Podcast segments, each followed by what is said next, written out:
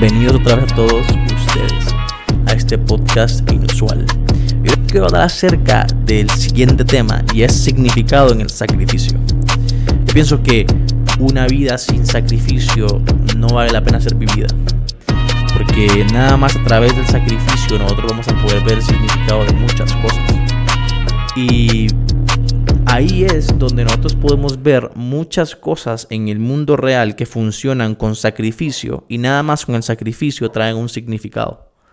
El sacrificio, por ejemplo, de una semilla que tiene que pasar por un estrés, por un proceso, por, por algo natural para poder eh, traer vida, para poder traer significado, para poder traer alimento. El sacrificio del dolor de una madre para que un hijo para, o para que un ser humano pueda respirar y pueda vivir, pueda ver este mundo, pueda abrir los ojos y pueda ser un ser humano más en la humanidad. El sacrificio de un papá yendo a trabajar todos los días para poder proveer para su casa. El sacrificio de un empresario de tener que absorber cierto tipo de deudas, de compromisos para poder darle más trabajo a muchas otras personas.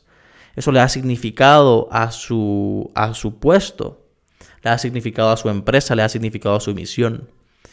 Y cada uno de estos sacrificios que se van haciendo van a traer significado, pero somos, si nosotros somos personas que no nos metemos en el sacrificio, pueda que nuestra vida pierda todo significado. Así como cada una de las personas que han muerto en las guerras, que han muerto por una razón, que han muerto por lo que creían, murieron y le dieron un significado a su muerte. Y fueron recordadas y han sido recordadas por, su historia. De hecho, hay una historia en la Biblia bien particular que es acerca de una persona que se llamaba Juan el Bautista, que él se suponía, bueno, se, supone que él preparó el camino para Jesús, lo cual lo hizo. ¿Y qué significa preparar el camino para Jesús? Lo que él hizo simple y sencillamente fue venir y hablarle a toda la gente, anunciarle a toda la gente, decirles a todo el mundo de que un tal Jesús iba a venir y salvarlos a ellos del pecado, de la humanidad, del dolor, de muchas cosas. Y que nos iba a dar una vida eterna. Y que nos iba a dar una vida completamente nueva, donde nos iba a hacer verdaderamente vivir esta vida bien vivida. Que Jesús no nada más nos vino a salvar del infierno, sino que nos vino, nos vino a salvar de una vida sin significado. Y es lo que pasó con Juan el Bautista. Juan el Bautista hablaba de Jesús tanto y esperaba a Jesús tanto que había gente que aprendía de él, él tenía estudiantes, él tenía gente que lo seguía porque la filosofía que él enseñaba, las creencias que él tenía, lo que él compartía, muchas personas lo aceptaban, muchas personas estaban esperando a ese Mesías que él decía y llegó el día donde ese Mesías, boom, aparece. Y justamente cuando ese Mesías aparece, todos sus estudiantes se van y se van con el Mesías y lo dejan a él completamente solo. Después de haber, él haber enseñado, de haber dado su corazón, de haber, de haber tenido todos esos amigos por mucho tiempo, haberlos amado, haberlos cuidado, haber estado ahí para ellos en los momentos difíciles, estas personas lo dejaron a él por el Mesías.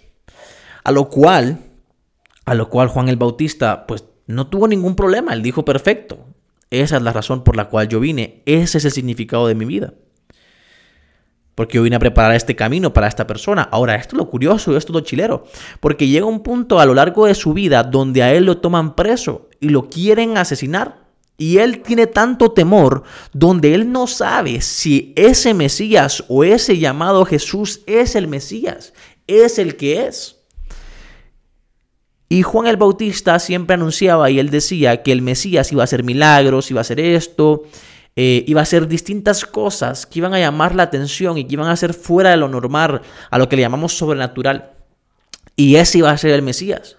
Y a pesar de que Juan el Bautista, él mismo miraba cada una de esas cosas, las experimentó y cuando él bautizó a Jesús en un río, lo sumergió debajo del agua y Jesús se levantó, él vio como una gran voz en el cielo sonaba hablando y diciendo que esa persona que estaba ahí llamada Jesús era su hijo. Y él vio como una paloma bajó. O sea, esto es otra onda, algo que muchos de nosotros, nadie, casi nadie en este universo, en esta vida, ha experimentado. Y ese era Juan el Bautista. Pero en ese momento de desesperación, cuando él se dio cuenta que lo iban a matar, él llamó a uno de sus amigos, a esos discípulos que lo dejaron a él, a esos estudiantes que dijeron, me voy a ir con el, el, Mesías. Y pues cuando los llamó, les, les dijo, por favor, les voy a pedir algo. Les voy a pedir un favor, por favor. Un favor, por favor. Como que, como que ahí tengo que mejorar mi... Pero bueno, el punto es que les dijo, les voy a pedir un favor. Vayan a decirle a Jesús, Jesús, ¿tú eres el Mesías o tengo que esperar por alguien más?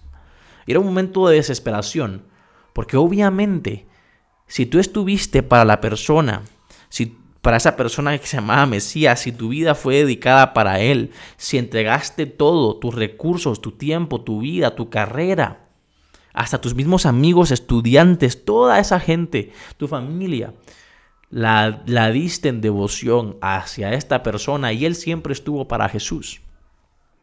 Al menos Él estaba esperando que Jesús estuviera para Él. Y por eso les dice a sus, a sus amigos, por favor pregúntenle a Jesús si Él es verdaderamente el que dice ser o tengo que esperar a alguien más. Porque si Él es el que dice ser, me, debería sacar de, esta, de, de este lugar y salvar mi vida. Y cuando ellos van y le preguntan a Jesús, Jesús dice, díganle a Juan el Bautista que los ciegos ven, que los cojos caminan, que los enfermos son sanados. Y la buena palabra de Dios está siendo predicada y la gente está siendo salvada. Y de último le dice una frase que esto esto es algo chocante y él dice, y él dice lo siguiente, él dice, Dios bendice a los que no se apartan por causa de mí. O sea, en otras palabras le está diciendo, Dios bendice a los que no se rinden por causa de mí. Le estaba diciendo a Juan el Bautista, Dios te va a bendecir si no te rendís. No te voy a ir a salvar, ¿verdad? Pero tampoco te voy a abandonar. No te voy a abandonar, lo único que voy a hacer por ti es salvar tu vida de, morir sin significado. Juan el, Juan el Bautista termina muriendo, o bueno, lo terminan asesinando, pero la vida de Juan el Bautista murió con significado. Jesús no lo salvó a Juan el Bautista para que pudiera vivir una vida simple y sencillamente normal, sino que Jesús salvó a Juan el Bautista de vivir una vida sin significado, porque su muerte tuvo un significado, su sacrificio tuvo un significado, y murió creyendo lo que tenía que creer. Yo creo que Jesús vino a salvarnos de morir una vida sin significado. Dios vino a darnos una vida donde tengamos que sacrificar quiénes somos, lo que tenemos y toda nuestra vida, porque hay un significado que nosotros venimos a traerle a esta vida.